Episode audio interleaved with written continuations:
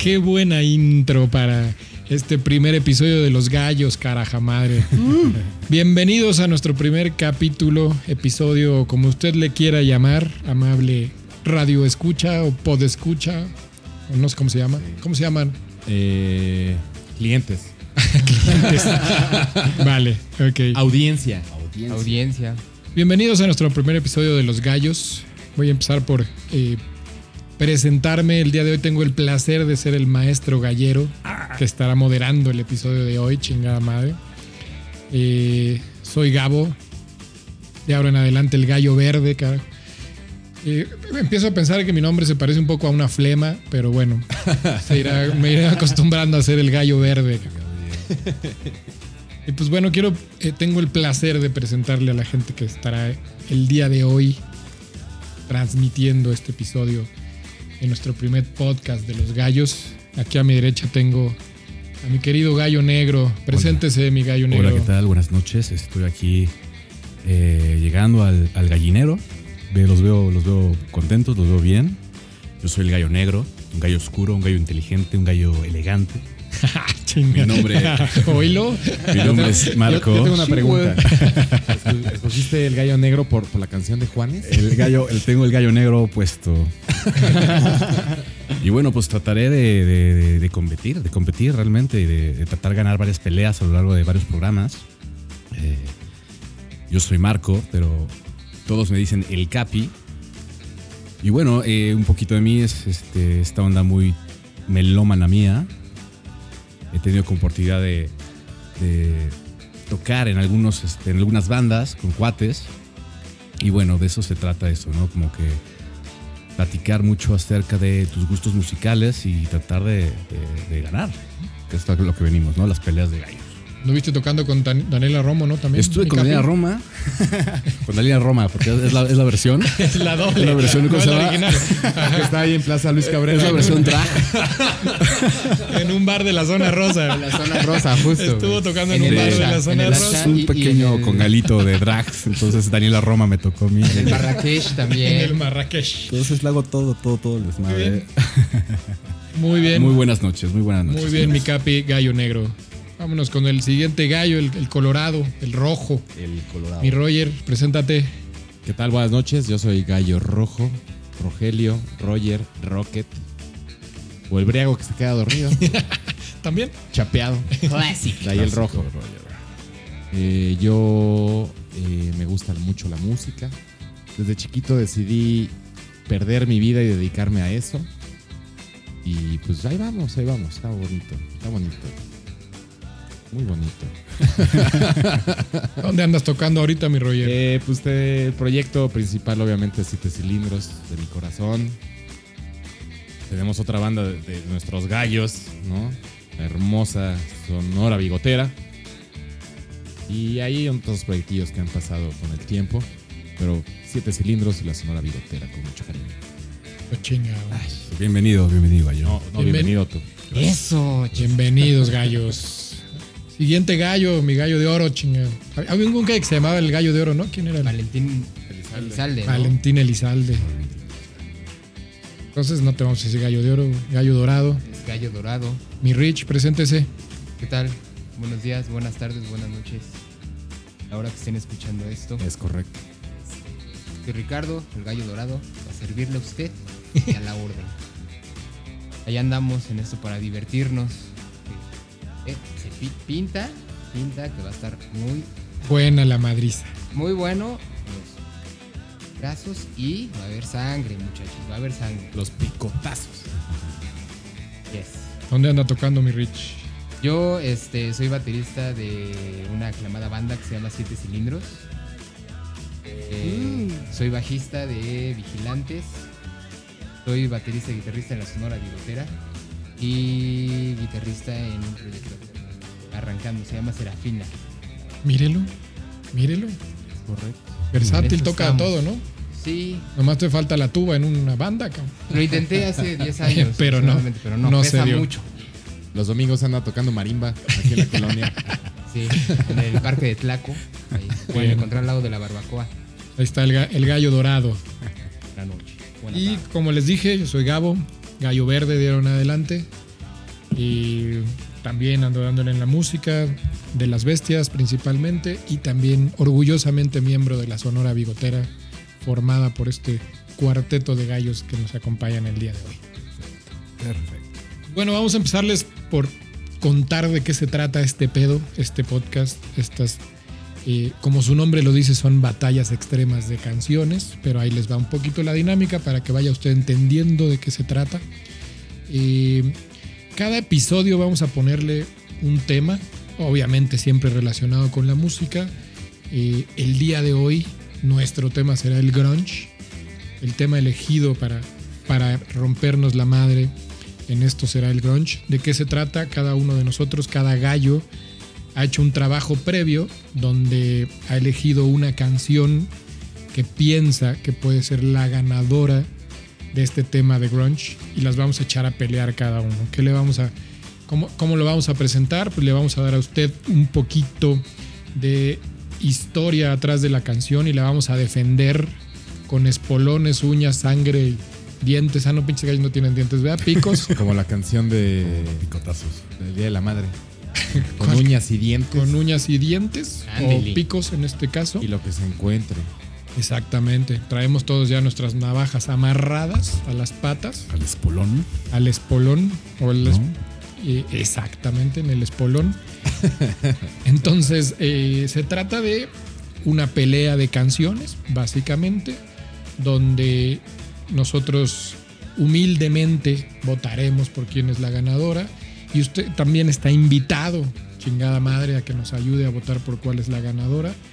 Y eh, como ya pudieron escuchar, pues todos traemos ahí algunos antecedentes musicales que nos respaldan un poquito como para poder eh, echar a pelear a nuestros No gallos. estamos, no estamos tan perdidos. No, no estamos tan jodidos, ¿no?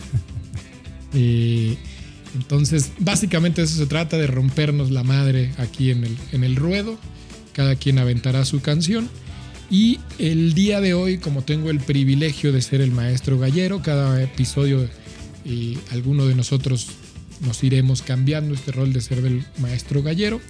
Yo elegiré cómo vamos a ir en, en los turnos, aventando las, aventando cada quien su gallo Ay, Dios, qué nervios. aventando su canción. Qué nervios, ¿no? Y eh, una vez dicho esto, vamos a empezar con la madriza. Antes de empezar con la madriza, vamos a dar un, un- un pequeño contexto por si usted anduvo perdido en una burbuja en los últimos 30 años o los últimos treinta y tantos años. En una isla. Si anduvo en una isla y no sabe lo que es el grunge, le vamos a dar un... Seguramente eso sienten ahora con esta cuestión de la. No, pues en 40 todo años. eso, ¿no? 40 años ya. 40 añitos, así, por ahí, por ahí. Pero bueno, supongamos que no lo agarraste desde el inicio, que no sabías en los primeros 3, 4 de qué se en los trataba. testículos de mi papá todavía no escuchaba música. Exacto. supongamos que no lo agarraste ahí, entonces si estuviste perdido en los últimos 30 años, 40, pues eh, le vamos a dar tantita historia de lo que se trata Grunge, muy breve, ¿no? Este, ¿Quieres empezar, mi Roger? Darnos un poquito de, de contexto de por dónde va. Ponos, ponos en el panorama, Roger, un poquito. Es ¿Qué, un qué estaba pasando movimiento. en los 90? Culpable que hoy sea quien soy el día de hoy. Definitivamente. Empezó principalmente en Estados Unidos. Quien adivine se va a ganar un beso del Capi. De nuestro gallo negro. Eh, comienza en Estados Unidos. Comienza en Estados Unidos. Principalmente al norte. Ciudades frías. Eh, deprimentes. Definitivamente con problemas de economía. No tenían tanta inversión como al sur. Se empieza a generar esta música donde no importa realmente si eras un excelente guitarrista con solos de 10 minutos o un excelente baterista que tocaba como loco, que no estamos en contra de eso, pero simplemente fue como, bueno, ya estamos hasta la madre de sus mayones, estamos hasta la madre de sus de, estoperoles, de sus de estoperoles, sus peinados con spray. del gel, de la goma, del, ¿cómo se llama? El moco de gorila. Un poco de gorila, claro. madre. En ese tiempo era el, el Aquanet o el. Super Punk. Ándale, exactamente. Eh, y empieza un poquito de la mano del punk, un poquito de la mano del metal. definitivamente del rock and roll. Y sale esta bola de chamacos drogadictos, alcohólicos, que se dedicaron completamente a agarrar el pedo a su instrumento y escribir unas letras que personalmente me llegan al corazón y a lo más profundo de mi ser. Hay algo que me gustó mucho de lo que dijiste, es no era necesario ser un virtuoso de tu instrumento Es correcto. para poder ponerte a tocar, ¿no? Y eso creo que para mí eso fue de las cosas que detonó que hubiera este que se diera ese boom de decir, güey, cualquiera le podemos entrar, ¿no? No necesitamos ni estar bonitos ni ser un virtuoso. cabrón. Sin caer en el punk, que era tres acordes y lo toco como Dios me dio a entender. Sí, no, sí, claro. O sea, eso es gente que, que todavía tenía que por desarrollar, pero podía empezar ahí, ¿no? Exacto. ¿Ya adivinaron? ¿No? Bueno, este día, esta noche, esta tarde, vamos a tocar el- la pelea. Se va a centrar en el grunge, señores. Que de ahí venimos, realmente. ¿Algo más que quieras aportar, mi Rich, a, a Eh, este contexto del grunge que, tomando- que nos dio el, el- el Colorado? Tomando en cuenta ya, ¿no? de- del estilo musical, me gustaría resaltar mucho justo esta parte de los acordes, acordes sencillos y la distorsión. Hablando más técnicamente, esta onda del... eh, eh, empezaron a usar más el Big Muff, este pedal, que da la distorsión para las guitarras Pain, todo ese fuerte. Y Al- Algunos a la fecha lo seguimos usando todavía Sí, es, ¿cómo no? es como porque te tapa los errores bien chingón. Nada más ahí con el sustain, el feedback y todo, te ayuda, te ayuda un montón. Y este. Creo que es súper característico de, parte del género y las baterías. Si bien eh, Roger comentaba que estaba.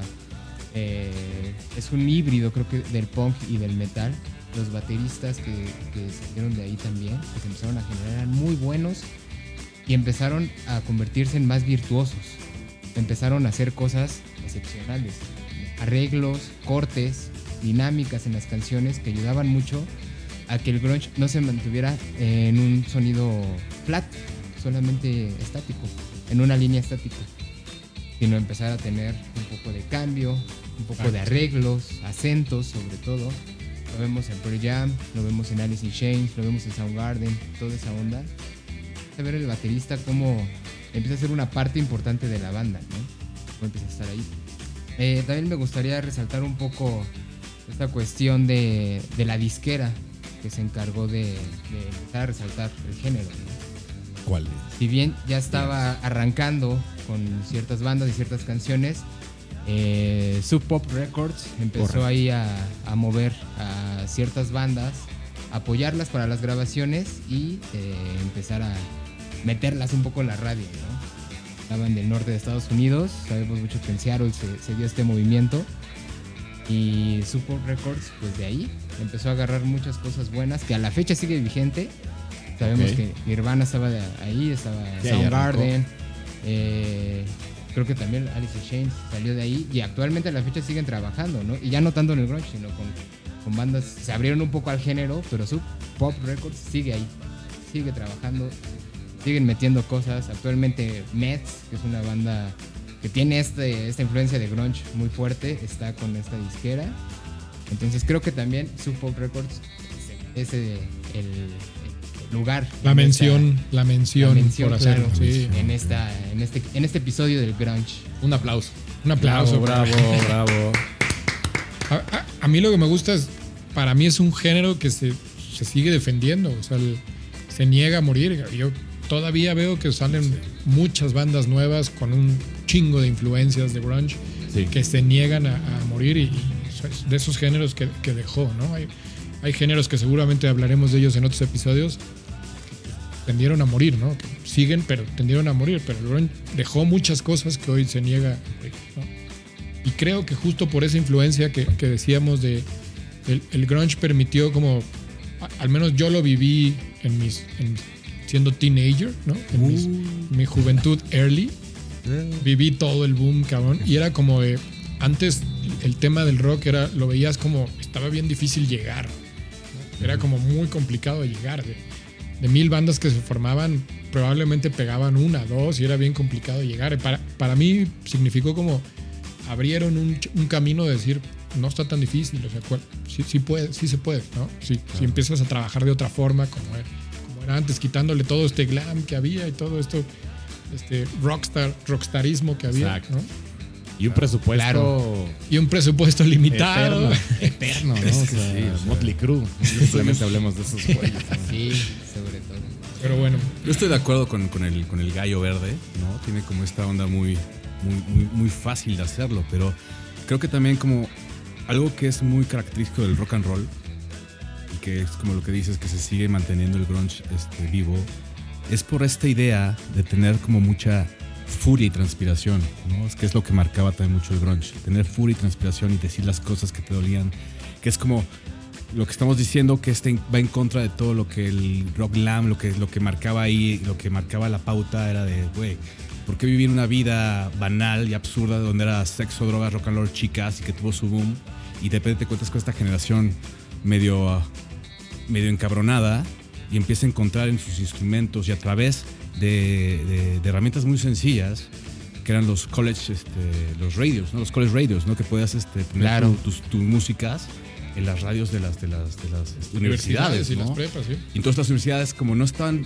casadas a este tipo de, de este pedo comercial, pues era mucho más sencillo darse la, la- la- la- la chance de experimentar y empezar a escuchar este tipo de, de- de- de chavos traían como esta onda en la cabeza de agarrar un instrumento y romperse la madre y, y furia y transpiración, ¿no? Y creo que por eso también el rock sigue, o sea, el grunge sigue, sigue existiendo en mucha, con muchas influencias de muchas bandas ahorita. Y ¿no? tiene su base como muchos géneros como ah, siendo transgresor, siendo de protesta. exacto. ¿no? Claro. ser- Quiero quitar lo, lo que viene atrás. Justo lo que dice Capi, ¿no? Esta cuestión de las universidades. eh, estaba leyendo igual por ahí. Esta parte que hay dos universidades principales donde varios de los músicos se conocieron en Seattle. Y el fundador de Sub Pop sale de una de, una de esas universidades. Y ahí empieza a arrancar al conocer a estos chicos. Dice, vénganse para acá, vénganse para acá, vénganse para acá. Y vamos a, a ver cómo logramos empezar a, a sacar, ¿no? A empezar a grabar, sacar un poco de presupuesto, darnos a conocer y vámonos.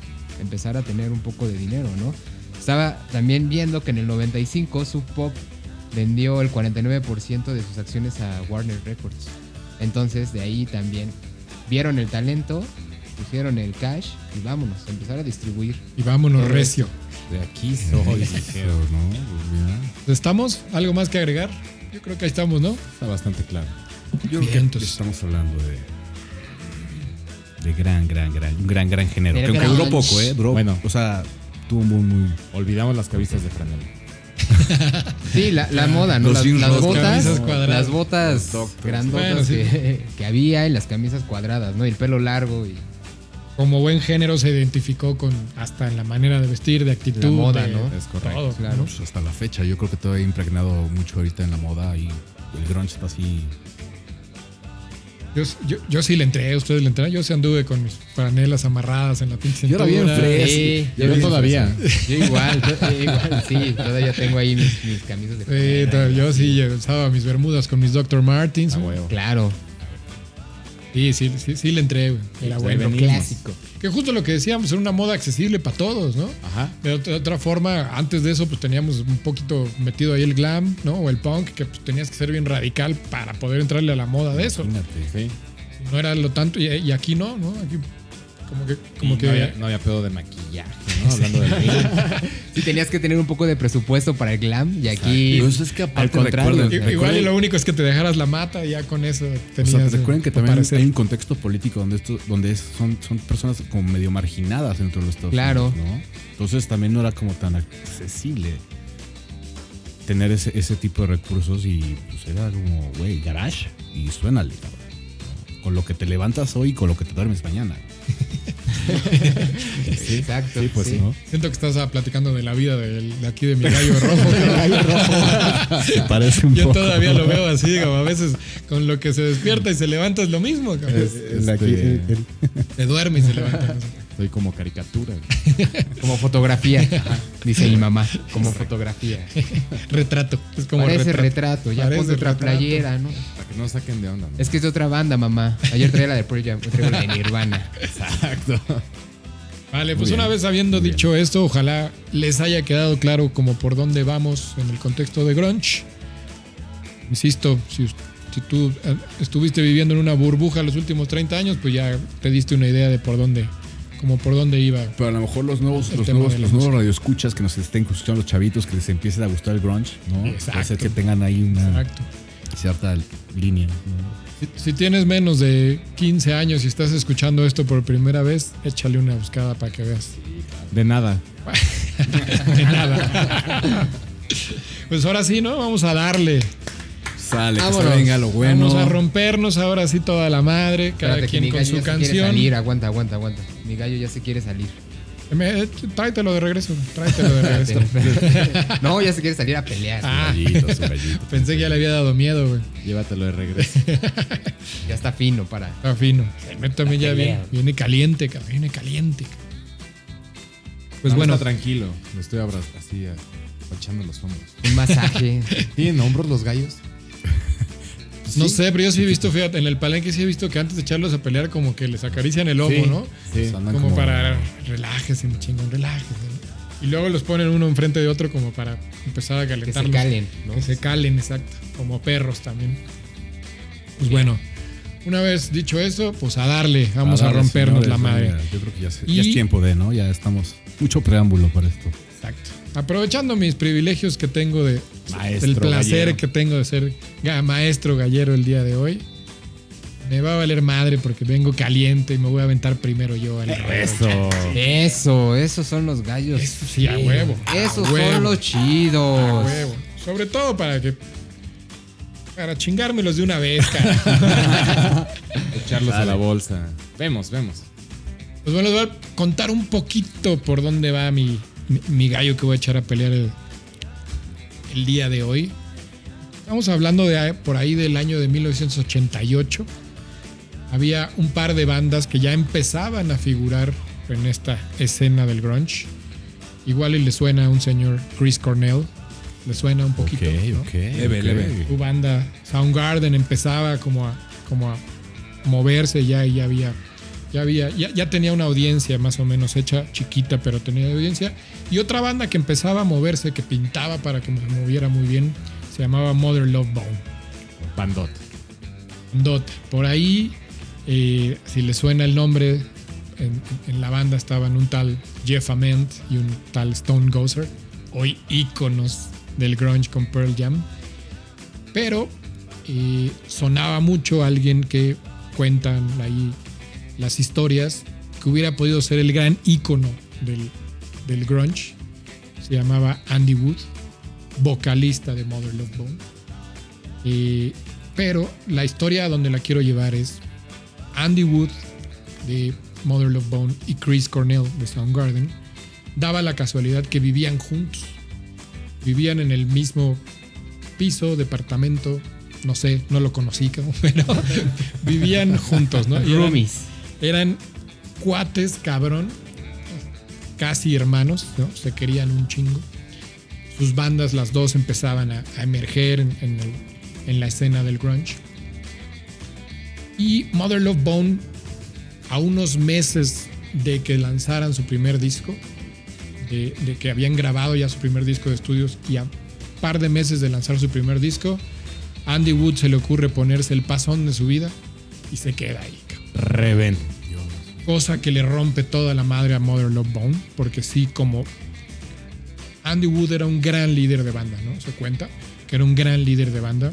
A mí personalmente lo que he escuchado de Mother Love Bone, la voz de Andy Wood me parece increíble y, la energía que le mete y, los colores que le mete a, a las rolas, puta, ¿no? Es- pintaba para ser un gran icono este cabrón. No solo le dio la madre a la banda, le dio la madre al movimiento, el cabrón. Un poco, Por ¿no? una cucharita además. Por una cucharadita de más. Una cucharadita de azúcar de más se le pasó de tueste. Azúcar glass. ¿no? Pero bueno, ¿a dónde voy?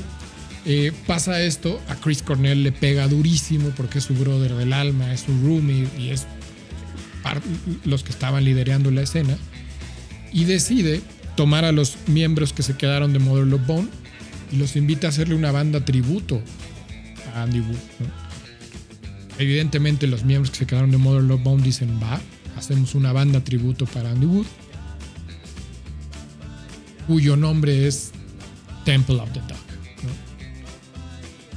Empieza Chris Cornell a escribir todas estas rolas en tributo a Andy Wood. El disco está totalmente dedicado a él. La banda está totalmente dedicada para, para Andy. Eh, y da la casualidad que por otro lado, ¿no? Eh, los de Mother Love Bone pues empiezan como a rejuntarse, empiezan a traer nuevos miembros, entre ellos Mike McGreedy, hoy también guitarrista de Pearl Jam, y empiezan a querer formar pues, un nuevo proyecto. Entonces empiezan a eh, audicionar vocalistas, ¿no? Eh, por ahí eh, no me voy a ir to- tanto a la historia de cómo llega el, el- el vocalista de esta nueva banda que empiezan a, a formar, pero bueno, da la casualidad que por ahí escuche, alguien escucha un cassette de, de- de esta nueva banda que tienen, le encanta lo que hace, graba las voces y manda su audición. Eh, Díganos, esta, díganos, esta persona nada más se llama. Eddie Vedder. cabrón, No es cierto. más. Escucha por ahí, les manda su cassette No y hablan y le dicen, oye, güey, vente. ¿Quieres audicionar? Nos gustó lo que escuchamos. Vente a Seattle, ¿no? Edward Vedder toma el- a los dos días, me parece, un avión, se va a Seattle y cuando llega a Seattle, da la casualidad que están grabando justo el disco de Temple of the Dog, donde están los miembros nuevos y está Chris Cornell y llega al estudio donde están grabando. Entra Eddie Vedder al estudio y está grabando justo Chris Cornell unas voces. Eddie Vedder entra y Chris Cornell le está costando trabajo dar los graves. ¿no? Entonces la- lo- el rango de Chris Cornell Sí, es altísimo, agudos. Entonces a Chris Cornell siempre le había costado trabajo dar los graves de la rola. Entre este señor Eddie Vedder y le dice, pues te echo la mano, cabrón, ¿no? Te voy a dar el rango para que los Una ayudadita. una ayudadita, te, echo el te doy el rango para que, pa' que le des, para que le des. Empieza a cantar Eddie Vedder y todos así de, ah, cabrón, ¿qué pasó aquí, güey? ¿No? Estaban los, estaba Jeff Amen, Mike McGreedy, Stone Gossard, hoy este, guitarristas y bajista de Pearl Jam. Ellos se quedaron de, puta, este es el güey que viene a adicionar con nosotros. Ni la pensamos, se Claro. queda, ¿no? Y Chris Cornell también se queda sorprendido y le dice, güey, ni la pienso, se queda tu voz en la rola, ¿no? Ese no era el sencillo original de la canción. Ya que, creo que ya saben por dónde, por Sí, dónde no. va mi gallo, ¿no? Yo sabía que ibas a escoger esa mi gallo. ¿Ya la sabías? Me conoce, algo me conoce. Y por eso no la escogí yo. Sucede eso, pero ¿qué pasa, no? La rola, ¿por, por qué la elegí?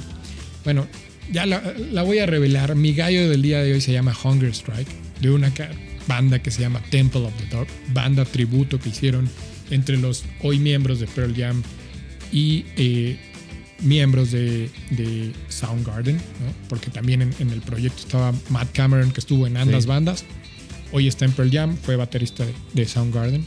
Pero ¿qué denotó esta canción? Uno, el descubrimiento de Eddie Vedder, que hoy, eh, en mi opinión personal, después de vivo, o sea, en mi opinión personal, Ícono. es el icono vivo claro. del grunge, ¿no? Sí, de Para acuerdo. mí, vivo. Sí. Y hay otros iconos, pero no creo, ya no están vivos. Ya no están con nosotros. Ya no están con nosotros. Esas cucharitas de azúcar. Entonces detonó eso, detonó la Y formación varias. de unas de una de las bandas más representativas de este movimiento que es Pearl Jam evidentemente. La jalea de perro. En cuanto sale esta canción de, de Hunger Strike, eh, le da mucho más exposición a Soundgarden, le da mucha más exposición a Chris Cornell. Por supuesto, denota que Pearl Jam, pum, explote, ¿no? Pero sobre todo le da la exposición que necesitaba Eddie Vedder, porque era el nuevo en la banda.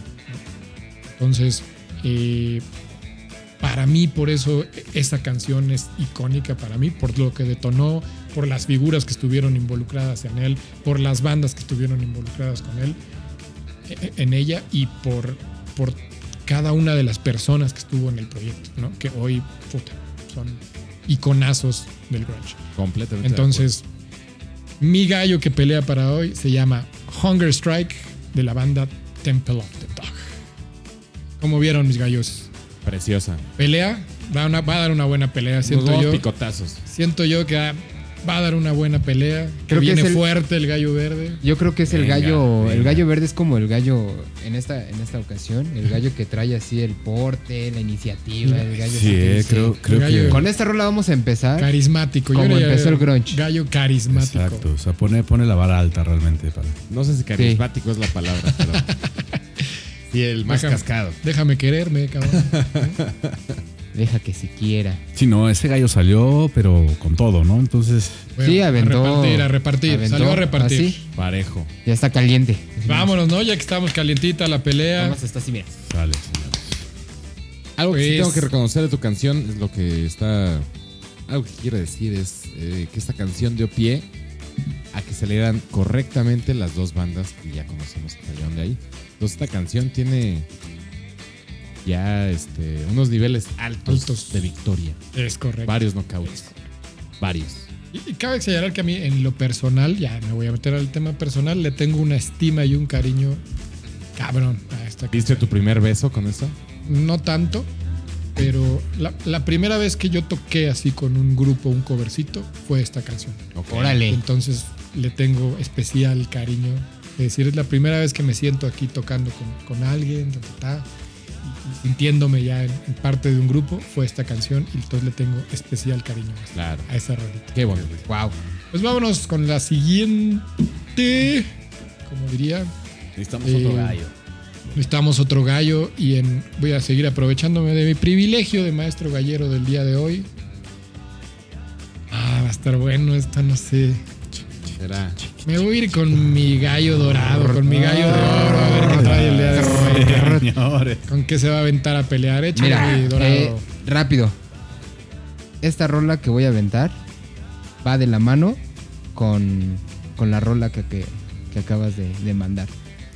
Que si bien estaban hablando de, de las bandas que sacó este proyecto, ¿no? Pearl Jam y Soundgarden, hay una canción que le escribieron a Andrew Wood Ujú. Y en su momento esa canción salió para un soundtrack de una película de Cameron Crowe que se llama Singles. Hermosa. Ahí fue el lanzamiento de esta rola.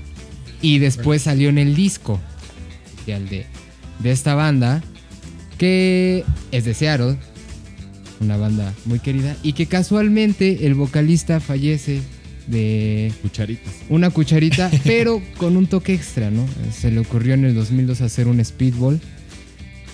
Andaba muy triste, eh, no había dinero en las cuentas ya, él ya no estaba tocando con esta banda. Y en el 2002 se le pasaron las cucharas y se nos fue. ¿no? La banda sigue activa, nuevo vocalista, siguen haciendo tours, siguen sacando discos. Hace, Dos con ese nuevo. Hace creo que tres años, en 2017, sacaron el, el último disco. Y pues voy a aventar a mi banda, es Alice in Chains. Y mi canción es Good, que se le escribieron justo a, como decía antes, a Andrew Wood.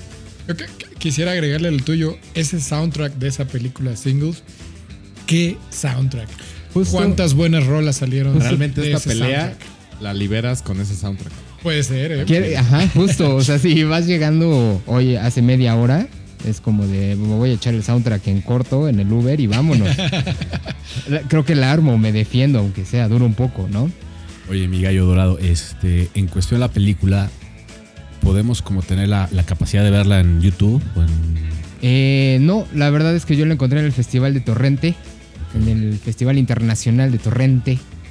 Ahí, ahí la caché. Sí investigué si estaba Te la pasó, en, te la en pasó este- el señor Jack Sparrow. Sí, justo. Que seguramente es un señor obeso que está todo el tiempo pegado a la máquina, con un servidor ya. Ahora ya No pero en mis tiempos podrías rentarla en el Blockbuster. O el Pero- videoclub. En Amazon Prime la puedes rentar. En Amazon Prime la puedes rentar. Ah, pues ya saben. Ahí está. Y Singles. este. Y en otro lugar. No me acuerdo dónde la vi. Creo que en YouTube está. No me acuerdo bien. Pero sí la busqué en estas plataformas y no. No. Me fui directo al Festival de Torrente y ahí este.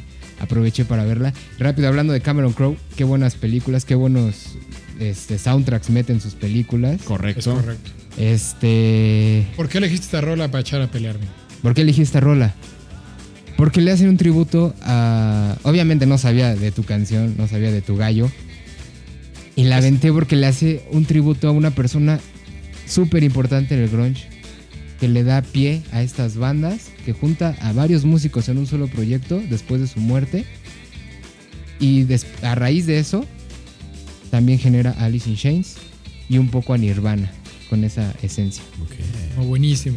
Entonces, Me, me gustaría agregar como paréntesis, eh, creo que nunca lo dijimos, esto es real, es verídico, ninguno de nosotros sabe con qué va a venir a pelear antes de Ah, sentarnos claro, a grabar. Claro. Sí, sí, sí, eso no se dijo. Entonces, eh, cabe la posibilidad de que, de que lo que tú elijas, alguien te lo mate antes. Entonces, si venimos preparados con nuestros backups, por si alguien te lo mata, pero sí me gustaría dar fe y legalidad de que esta es una batalla real, de que, de que sí nos vamos a romper la madre sin saber lo que, lo que el frente va a aventar, ¿no? De interventor está Tocayo.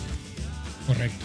Entonces, eh, rápido, nada más quisiera citar algo del guitarrista, que eh, cómo describe la rola o por qué se le escribieron a él y decía que realmente cuando salían a, a cotorrear pues siempre era diversión, ¿no? Siempre estaban bien, a gusto y justo siempre estaban con Chris Cornell.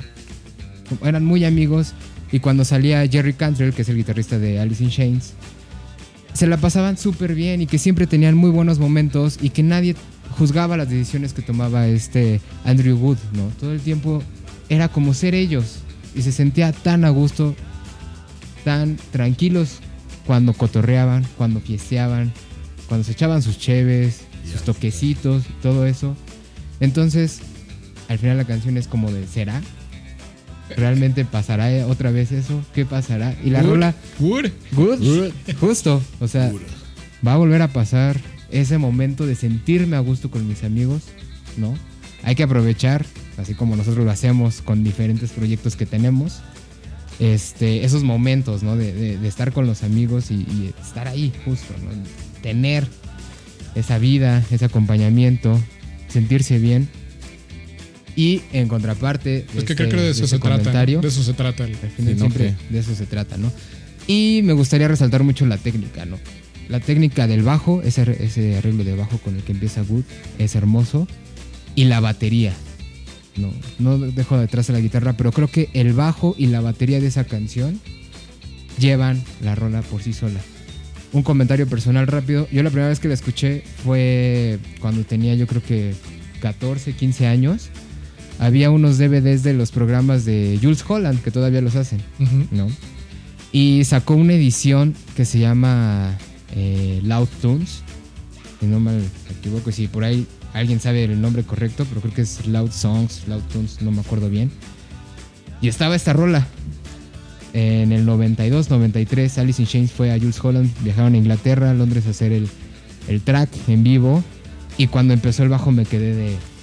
En primera no sabía qué bajo era, uno conoce los, los Fender en ese momento, pues sabe, dice, no, pues ah, va a salir con un Precision, algo así, ¿no? Y salía con un bajo súper extraño. Y empezaba el arreglo de bajo, y luego había una toma en la ¿Qué batería. bajo era? No recuerdo ahorita el bajo que, que- Ok. que tenía. Salía una toma arriba de la batería y se veía cómo empezaba el, este, este feel de los platillos y luego el feel de los toms. Y si lo escuchabas a todo volumen, tus bocinas retumbaban. Nada más de bajo y batería. Y de repente nada más entraba eh, la voz de Stanley. ¿Cómo, cómo hay este esas, cómo hay esas canciones, ¿no? Que pa- pa- para los que pues, nos gusta tocar, que cuando sientes ese, ese punch del bajo atrás o de la batería, ¡pum! te hace moverte. luego, luego sientes el, el feel de la rola que, que te mueve. cabrón. Y creo que también es como un reto para un músico cuando lo escuchas después. Y cuando tienes tu primer bajo, Gallo Verde, no me dejarás mentir, cuando tienes tu bajo es de, voy a sacar, ya tengo mi, mi lista de cinco canciones que tengo que sacar y creo que esta no puede faltar. Con esta tienes que arrancarte. Exacto. No cuesta falta. trabajo, ensáyalo. No falta Con esto tienes que arrancar, ¿no? La echamos a pelear, ¿no? Vámonos. Vámonos. Vamos. Ahí va, ahí va, vámonos. amiga. Espera, está, está agresivo. Aguas, aguas, aguas. Preséntela usted mismo, Gallo Dorado. Ahí va. Es good de Alice in Chains. Vámonos. Bien, pues ahí estuvo ese gallo peleando. Bonito, bonito. Bonito, también viene fuerte, ¿eh? Fuerte también. Gallo nostálgico también. También trae su espolón afilado. Estaba bien encabritado. güey. No, no, no. O sea, yo estoy notando que la envergadura de los gallos que traen hoy está, está dura, ¿eh? O sea, Ah, está poniendo ¿qué dijiste? dura. La envergadura. La envergadura. Pues vámonos con el que sigue, ¿no? ¿Cómo va? Como veo doy. como arráncate, por favor, gallo como verde. veo doy. Maestro Gallero, diga. Maestro Gallero, por favor. Y no sé, no sé por dónde. Pues de una vez, de una vez, mi negro, échese a pelear. Ah, cabrón. De una vez, mi negro, aviéntese. A ver qué trae, a ver si trae con qué. Realmente, o sea, definitivamente estoy, estoy viendo que, que andamos mucho como en la misma onda. Eh, Es que es de grunge. Se va a ir por la fácil, se va a ir Es por que es la de grunge.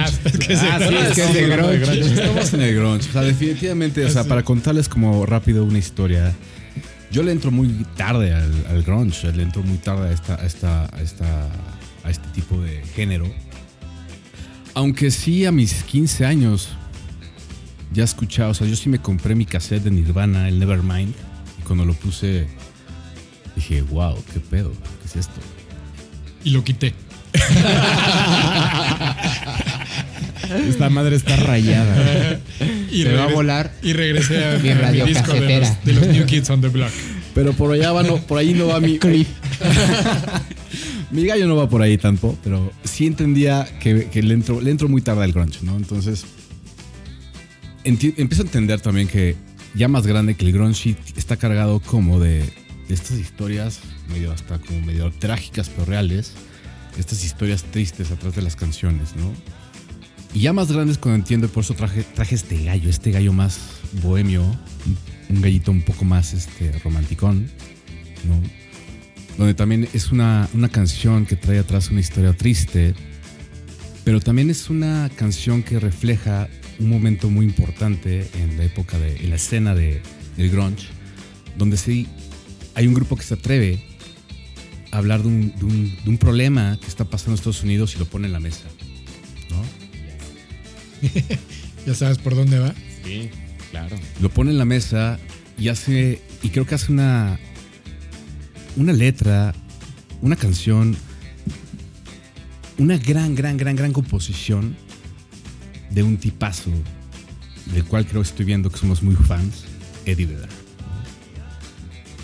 Yes. Cuando, cuando Eddie Vedder escribe Jeremy, ¿no? y cuando él habla de que también él pasa por una situación similar en su, en su juventud.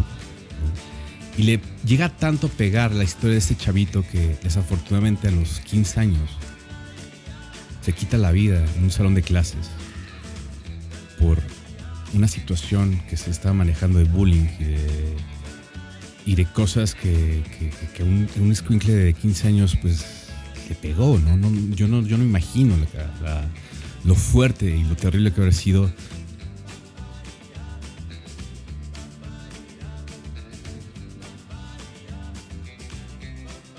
Iba a decir Space Jam, güey.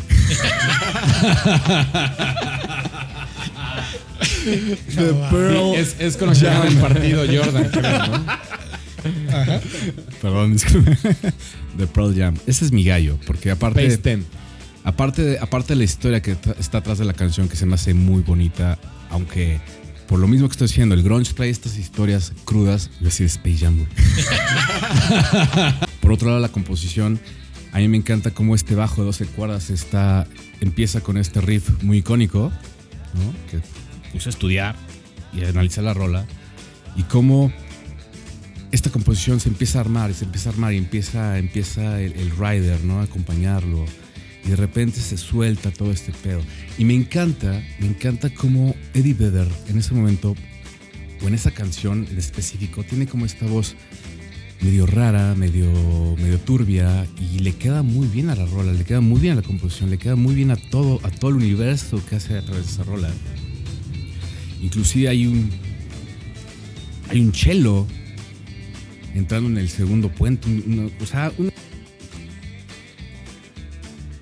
un gran, un gran, gran, gran ejemplo de cómo puedes hacer una rola y componer en una cosa, eh, pues muy del corazón, ¿no? Muy, muy del corazón, porque es Eddie Vedder, ¿no? Y así creo que lo hemos conocido y así es como nos gusta Eddie Vedder. Entonces mi gallo, mi gallo es Jeremy de Pearl Jam del álbum Ted. Hay- una buena cosa de esa rola que fue, no sé si se acuerdan, pero antes cuando MTV era MTV y se dedicaba a a pasar cosas de música, ¿no? Es correcto. Y había- los MTV Awards eran icónicos y era eran nivel Super Bowl lo que se veía en los MTV Sí, Show sí, sí. Awards, todo el mundo los Claro. veía, ¿no? Y los, los shows que se montaban para los MTV Awards eran grandes producciones. ¿no? Y de repente, por primera vez, en unos MTV Awards sale una banda de este tipo. Sale Pearl Jam sin nada de producción a tocar Jeremy y ¡pum! Abrió las puertas. O sea, a, a mí lo que me gustó de eso es abrió las puertas a que muchas bandas de ese tipo se metieran en algo que tenía cooptado este, las grandes producciones. ¿no? Y eso Jeremy lo hizo justo en, en ese show. ¿no? Es, es como muy icónica esa, esa presentación, justo por eso, porque abrió como, uh, ¿qué pasó aquí? ¿no? Exacto. ¿Dónde están los, los 100 mil bailarines que salían? Claro, el rock de estadio regresó a, a- a realmente ser llegar amplificadores hacer- exacto. y tus instrumentos y atrás nada, o sea, a lo mejor Manta Negra, a lo mejor eh, la portada del disco atrás, Cuando Manta, la famosa sencillo, manta. Pero ahí, ahí no pasó vámonos. nada, la banda y todos de, uff, ¿no? y eso le da atención a la banda, Exacto. ¿no? Regresamos a la esencia de este, de este pedo de la música que es la gente tocando. ¿no? Correcto. No necesita nada de parafernalia atrás y pegó con todo eso y se fue para arriba. Y yo tengo ahí dos comentarios. Pearl Jam sigue al día de hoy haciendo así sus shows. Sin pantallas, pirotecnia, nada. Y no lo necesita. no lo La necesita. verdad es que Yo no la nunca he tenido la suerte de verlos en vivo. Tenía muchas ganas de ver el, el- el show de los 20 años del TEN, justo. Que este No fue de del semana- TEN, fue el PJ20, El que es los 20 PJ20, años ajá. de Pearl Jam. Es, está No, muy pero- padre la película también. Sacaron parte de la película, pero de- sí hicieron una Ah, gira uno del con TEN. el, con el TEN, sí. Ajá. Eso, y aparte, qué buen grupo tiene esta rola de Jeremy, ¿eh? Cómo empieza. Es que es, es, es- es increíble. A mí se hace un ejemplazo de lo que les platicaba, ¿no? Cómo, es, cómo, cómo componer y llevar, empezar de un punto y llevarlo y extraerlo y, y darle tantos arreglos. Hay, guitarras acústicas, hay, hay un cello. Este, este onda del rider, cómo lo acompaña se vuelve dulce. Pero es este bajo del intro con 13 cuerdas que empieza a darte una introducción. Y cuando empieza la rola y cuando empieza el verso y te pone esta escena de un chavito que está dibujando en su casa. Y de ahí te empieza a explicar todo lo que pasa. Te cuenta una historia perfecta. ¿eh? ¡Wow! O sea, tres, cuatro hace- minutos que dura la Qué canción. romántico habla el negro, ¿no? Sí, sí, Hasta sí. me dieron ganas de abrazarlo, güey. Todo va a estar bien, todo va a estar bien, negro. Entonces, Pues vámonos, ¿no? Vámonos, Presenta, ¿no? presenta. les Presenta presento, tú mismo tu canción. Les presento Jeremy de Pearl Jam. ¿Cómo vieron al gallo negro? Bien. ¿Se defiende? Bien. Sí, Hizo- eh, hizo Pearl tarea. Jam creo que es una parte fundamental del grunge. ¿no? Ya, ya hacerlo más, este, no sé si llamarle mainstream por esto que pasó con Ticketmaster. y- y- pero justo eso, cambiaron muchas cosas, ¿no? Para el rock, ayudaron muchísimo al rock en cuestión de darle realmente a los músicos lo que, lo que se merecen, ¿no? Al final ellos son los genios. Las demás personas es un plus para hacerlo más grande, pero creo que ellos son los genios y Pearl Jam eh, ayudó muchísimo a crecer el grunge. Eh, viene de esta onda de Mother Love Bone también.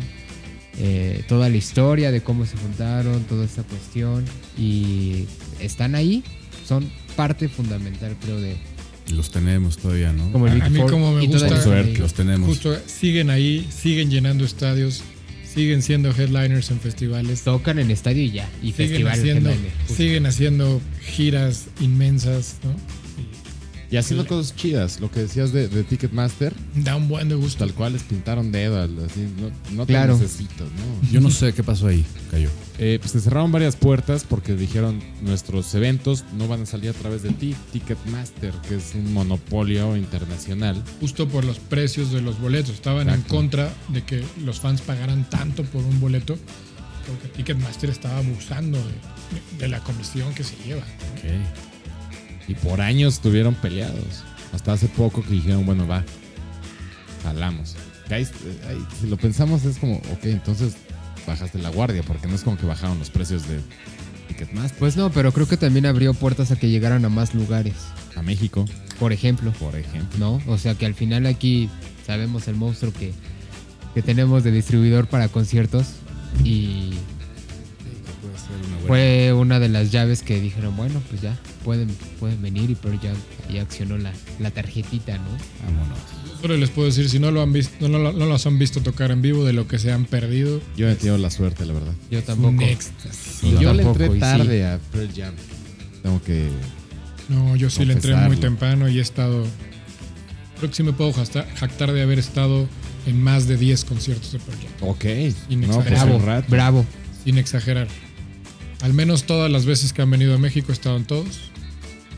Eh, me jacto de tener uno en primera fila. Primera fila. Míralo. verlos Por eso tu gallo aquí. trae un pin de Pearl Jam, así chiquito. Por eso. Te cayó sudor de razón. Así, Pero escu- bueno. Escupió Vedder y, gallo- y, y nuestro gallo se aventó así para cacharlo. El gallo verde. Un gallo de ahí, para de el gallo verde. Exacto, de ahí, de ahí, de ahí. Pues vámonos a lo que sigue, ¿no? Sale, señores. A lo que sigue, ¿no? Who's Que nos next? truena. Nos queda nada más uno a ver qué tal sale este. Ah. Véngase. Véngase, mi Colorado. A Who's ver, qué, a ver qué sal sale este gallo, cabrón. Yo eh, la tuve complicada porque yo entré a este hermoso género y esta vida de musical por Nirvana, ¿no? Que es. No se puede negar que es un ícono del género, Sí, claro. más no el mejor. Fue el más explotado, tal vez. El más trabajado, el que más le inyectaron y que a final de cuentas se fue muy rápido nuestro querido vocalista. Es- e- esa es una buena discusión a tener después, ¿no? Es- Sí, sí, sí. musicalmente, Nirvana, ¿qué onda? ¿No? O sea, sí. Digo, por un lado, creo que me gusta lo que sucedió porque no sé qué hubiera hecho Cobain el día de hoy. No creo que hubiera tenido la capacidad musical de Dave Grohl. Y me está oliendo lo que estoy diciendo. Yo creo que hubiera parado ahí el, el- la banda. En algún momento, eh, con, o sea, no sé, con lo que se cuenta de, de Kurt, creo que hubiera dicho, no, ya. Se veía. O sea, a su personalidad isla. se le veía, ¿no? Como diciendo, Prefiero irme a una isla y estar ahí, Sí. ermitaño, o a Seattle, no sé. Y ya, Seattle. ya, bye. Entonces yo No. estaba, yo la verdad, mi primer, bueno, mi primer, pero la que estuve a nada de, de agarrar para echar al ruedo era Aneurysm, ¿no? Que salió en B-Side, en B rolota, B-Side del Nevermind. Era como una rolita que tiene escondida, después sale con el Incesticide y se me hace chingoncísima esa rola porque tiene bajones, altas, una letra sencilla, cuatro líneas, vámonos una y otra vez. Pero dije, no, vamos a rascarle un poquito. Entonces yo coincido con, en álbum, con mi gallo dorado. Esto es Alice in Chains, del álbum Dirt. Canción que nunca fue sencillo. De, de ese disco salieron cuatro o cinco sencillos, no me acuerdo ahorita. ¿No? Y este. Aquí dieron el brinco, porque el Facelift, que es su primer disco, según recuerdo, era más pegándole un pelito al metal. Poquito, ¿no? Entonces, eh, me imagino que estar compartiendo escenario, dando gira con el primer disco, que justo el segundo, que es el Dirt, lo escribieron en su mayor parte de gira, compartiendo con las otras bandas de grunge. Sale este, este, disco hermoso de Alice in Chains, que para mí es el mejor, que es el Dirt, que ojo, eh, es un dato muy curioso. Tuvieron que parar la grabación porque justo se cruzó los desmadres que hubo en Estados Unidos en el 92, cuando la policía nos hizo favor de chingarse a King. Entonces los, los músicos salieron del estudio a hacer como sus, este, sus encargos. Uno fue por chelas, tal vez sería yo ese. el otro güey estaba comprando las chelas ese güey y la gente se metió a pedo motín y a robar las madres. Otro güey estaba en el tráfico y vieron cómo están- se estaban dando madrazos todos. Tuvieron que parar la grabación y después poder retomar. Ojo, eso estuvo interesante. Un detalle cagado.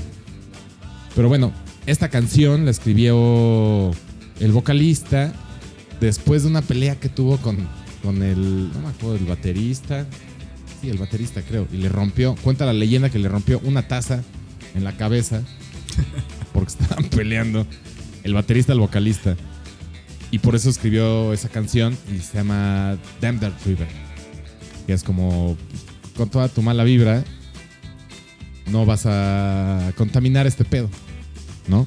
Y aquí lo, que realmente me llama, me gusta de esta canción es cómo mezclan eh, eh, las melodías de voces, que siempre fue muy característico de Alice in Chains, pero con guitarras que la neta sí están pegándole un poco al metal. Incluso este disco ganó un año mejor guitarras de metal. Pero no podemos negar que tiene una gran influencia de grunge y impuso un buen tabulador para lo que vino después, ¿no? Entonces, con ustedes, Damn That River de Alice in Chains, álbum Dirt. Te va a poner buena la definición, cabrón. Sí, La y justo verdad. lo que decías, ¿no? Trae mucho esta influencia de- del disco anterior de Alice in Chains, que estaban súper clavados en, en el. en un poquito de punk, pero un mucho de metal, ¿no? Y eso les dio la pauta de hacer arreglos tan chingones en cada una de sus canciones. De acuerdo. Ser más virtuosos a la hora de componer y de meter estos arreglos que están brutales. A mí justo esos arreglos son los que me dan... Yo siento, ¿eh? Personalmente que Alice in Chains le costó un poquito de trabajo agarrar como su sonido. Claro. Sí. como por dónde iban a ir y cuando empezaron a experimentar con esto dijeron ahí está, ¿no? Creo que y hoy en día escuchas Claro, claro. y dices a huevo eso es Alice in Chains por los arreglos, por lo que trae, ¿no? Evidentemente la voz ayuda, pero pero si le si quitaras eso esos arreglos son los que dices ahí eso es lo que hicieron definir su sonido porque siento que les costó un poquito de trabajo entrarle. Yo creo que sería una gran influencia para los bateristas del grunge, ¿no? Para el primer disco de Pearl Jam, para Ten, y para Soundgarden, para Matt Cameron. Toda esta influencia que traía ahí de, de Alice in Chains y, y esto de virtuosismo que metían, lo empezó a meter Matt Cameron cada vez más en sus composiciones. Y escuchan Rusty Cage de, de Soundgarden, y te avienta unas baterías brutales, Eh, ¿no? Su- unos super arreglos, unos feels muy de otro nivel. ¿Cu- ¿Cuáles son las opiniones de ustedes de el, el- las- los stages más cercanos o lo último de, de Alice in Chains? También de entrada me gusta mucho que no a propósito, nunca se, se pelearon o se, preocuparon por, por- por ponerse una etiqueta. Tocamos esto. Que salga lo que salga, ¿no? Y creo que por eso es muy original y muy fresca su música. Fresca, no me entiendan como contemporánea. Pero eso lo, lo admiro mucho. ¿Pero sientes que evolucionaron bien? Digo, perder a su vocalista, eh, eso les dio un madrazo, ¿no? Lo mismo que hablamos de Mother Love Bone hace poco. No creo que, que- que llegue al nivel el nuevo, pero sí, sí cumple bastante chido. O sea, sí me aventé, ay, no me acuerdo ahorita cómo se llama, pero un, un- un- uno de los dos álbumes nuevos que sacaron, que la portada es un rinoceronte. La roja Ajá, es el Bastante- último, creo. Bastante chido. Está muy, muy chido. Y Sí, los, tiene muy buen tracks. los integrantes que, tracks. que- que quedan todavía vivos con la banda. Porque aparte el Dirt es la última, el último álbum que salió, este. Se llama salió- The Devil Put Dinosaurs Here. Pero el Dirt es el último disco que salió con la alineación original. Claro. Ya de ahí ya fue, uno se murió, el otro se peleó. A la banca, el vocalista en la banca y ya. pues. La banca. Yo creo que les costó. Yo, yo pienso que fue el éxito de ahí, fue como de estamos muy arriba. Y los problemas internos empezaron a, a- a bajar a la banda, ¿no? De, de este. De, de esta cuestión Que pasar. dejó a, a Pearl Jam y a Soundgarden arriba, porque Nirvana también tuvo una baja. Importantísimo. Sí, es- yo creo que la baja más importante. Los pilots también, ¿no? Por ahí. Claro. Sí, Stone Temple Pilots creo que, híjole, sí, el vocalista era como de cuando quieras y como quiera y regresaba y siempre no. Ya, y creo Scott que cuando el último disco que sacaron con Scott fue muy bueno y ya hicieron muchas, mucha gira, pasa lo de Scott y de ahí ya no avanzó y cae en este desmadre de las bandas de bueno, vamos a buscar a alguien y seguimos haciendo tour, ¿no? Que ojalá no le pase a Soundgarden. Y parchando. Sí, Más ahí con, que- con que gente nueva. que no. Y Pearl Jam pues siguieron ahí. Nirvana, obviamente fue como de no, pues. Ahora sí que se les fue si su son gallo. tres. Les Ajá, fue su fue gallo. su gallo y ya. Aquí paramos, ¿no? Pero yo creo que Alice in Chains lo hizo en el momento adecuado. Bajarse Sí. del barco, creo. Bien. Pues ahora sí, ¿no? Momento de decidir qué gallo queda parado, Din, din, din. qué otros caen. Y los que salen con el pico para abajo. Y sin plumas. Estuvo buena, estuvo buena la madriza. Yo creo que hubo muy buenos, buenos gallos. Cabe señalar que este es un ejercicio de total humildad, ¿no? Que vamos a votar entre nosotros. De total humildad, donde sabemos que voy a ganar. Se vale, se vale votar por la propia, ¿eh? Se vale. Se vale. Si, si- si uno cree que su gallo es el que debe Aquí, quedar de aquí, no pie, es, aquí no es del gobierno el se vale, sí, no, aquí no, no hay democracia y eso. Nada. nada de eso. Ok. Maestro Gallero, díganos. Arráncate, mi Colorado, ¿por cuál te vas? Pues mira, ¿Cuál es tu ganador del día de hoy? me- desde, desde la segunda canción, pasando la canción de mi gallo dorado y escuchando la canción de mi gallo negro, me llamó la atención que las tres canciones eran, no me malentiendan, más balada o con un beat muy lento. ¿No? Ok. Eso me llama bastante la atención. Partiendo de que tenemos, regresamos, es Black Teen Spirit, este, rolas que van hechas la pinche reata porque el grunge, no me malentiendan, no es lento, no es un grupo lento, no es, no sé, no sé, no es, no es un género lento necesariamente, pero sí se, se presta mucho a cosas acústicas como Blind Melon, que decía que para mí sí es grunge eso. Para mí no. Para mí sí. Ya tendremos esa. Ya tendremos ese episodio, ¿no? Otra. Pero sí estuvo interesante como la mayoría fueron a un tempo lento. ¿no? Pero la verdad, eh, y no es por nada, maestro Gallero, me iría por la tuya, por esta simple razón. Esa canción y ese vuelo que le pagaron a Vedder nos dio, aparte de Temple of the Dog, que ya estaba, solamente se sumó en ese momento el señor, nos dio toda la carrera de Soundgarden y toda la carrera de Pearl Jam. Porque si, si no hubieran pagado ese pinche vuelo, que quién sabe cómo carajos lo hicieron, no hubiera sucedido todo lo que estamos hablando ahorita. ¿no? O sea, Pearl Jam que sigue vivo y nos sigue dando estos shows súper chidos. Y pues Soundgarden, pues no, no hay mucho más que decir, ¿no? Sabemos ya. Entonces yo voto por usted, maestro. Voto para el verde. Mi gallo negro, jálese. Fíjate que. ¿Dónde vas? Fíjate, fíjate, yo, yo, yo tengo, yo estoy en conflicto con mi corazón. Como siempre. Sí, pero estamos hablando de grunge. De grunge. O sea, a ver. A ver. A ver, mi gallo negro. puedo, bueno.